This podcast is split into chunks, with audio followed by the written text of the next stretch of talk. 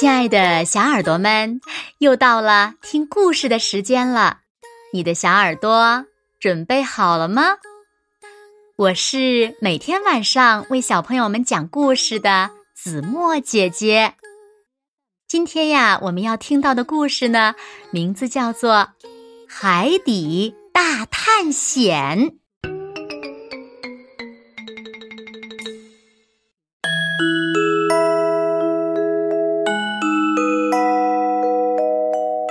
这是海边一个温暖平静的夜晚，皎洁的月光照在沙滩上，海浪拍打着岩石，形成一朵朵美丽的浪花儿。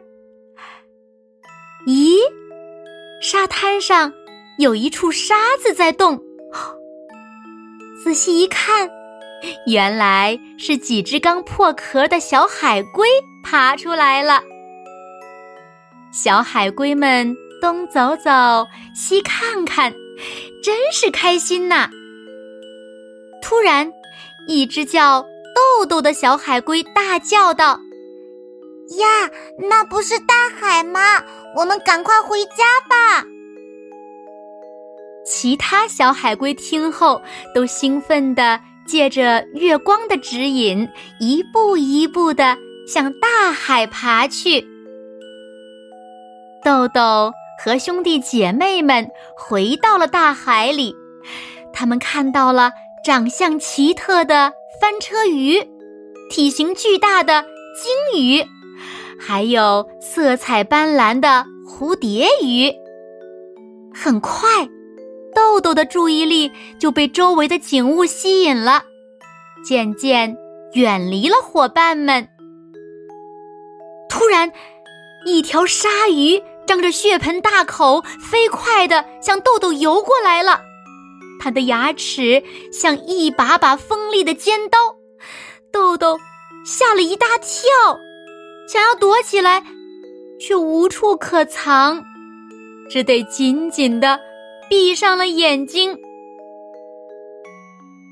可是，过了好久，豆豆也没有被鲨鱼吃掉。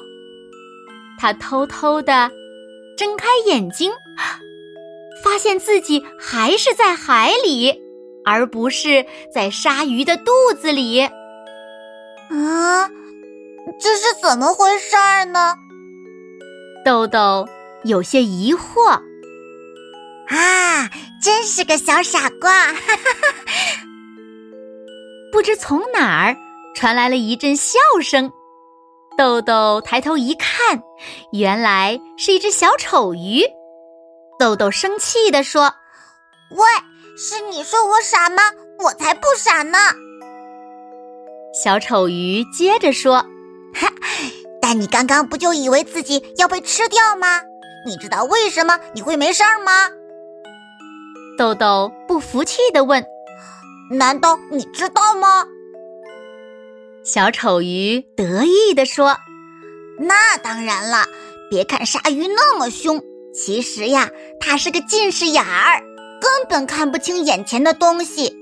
刚刚它只是嗅到了血腥味儿，赶来捕食的。”豆豆这才明白了，他有些不好意思的对小丑鱼说。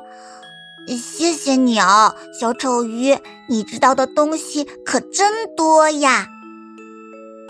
小丑鱼摇摇头说：“不客气，你还是快去找你的伙伴吧。”豆豆点点头，赶紧去找失散的伙伴们。游着游着，豆豆竟来到了海底。他看到一朵美丽的海葵，长长的触手随着水流摆动，犹如在风中摇曳的花瓣，便忍不住想要伸手去摸一摸。就在这个时候，一条小鱼游到了海葵旁边，只见海葵的触手猛地收缩，触手上的刺刺中了小鱼。小鱼挣扎了几下，就没动静了。啊，海龟原来这么可怕呀！豆豆张大嘴巴惊呼。这个时候，海马伯伯游了过来。小家伙，可要小心呐！这海葵虽然不能主动出击获取猎物，但是它的触手一旦受到刺激，哪怕是轻轻的一动，它都能毫不留情的捉住到手的食物。豆豆点点头，更加小心了。不知又过了多久，他终于找到了伙伴们，于是迫不及待地向他们讲述了这一路上的惊险经历。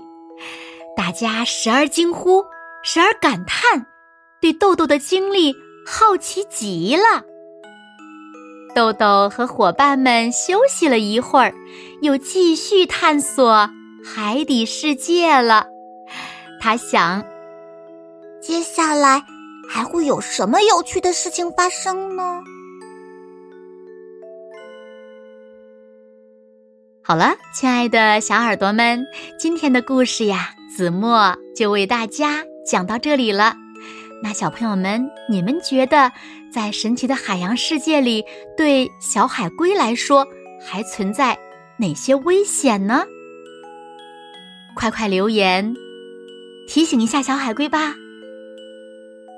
好啦，那今天就到这里喽。明天晚上八点，子墨依然会在这里，用一个好听的故事等你回来哦。你一定会回来的，对吗？那如果小朋友们喜欢听子墨讲的故事，也不要忘了在文末点亮六角星的再看和赞，并且呢，转发给你身边更多的好朋友，好吗？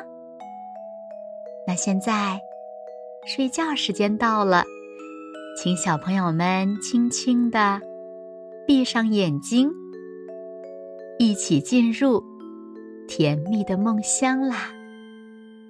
和子墨姐姐说晚安，好梦。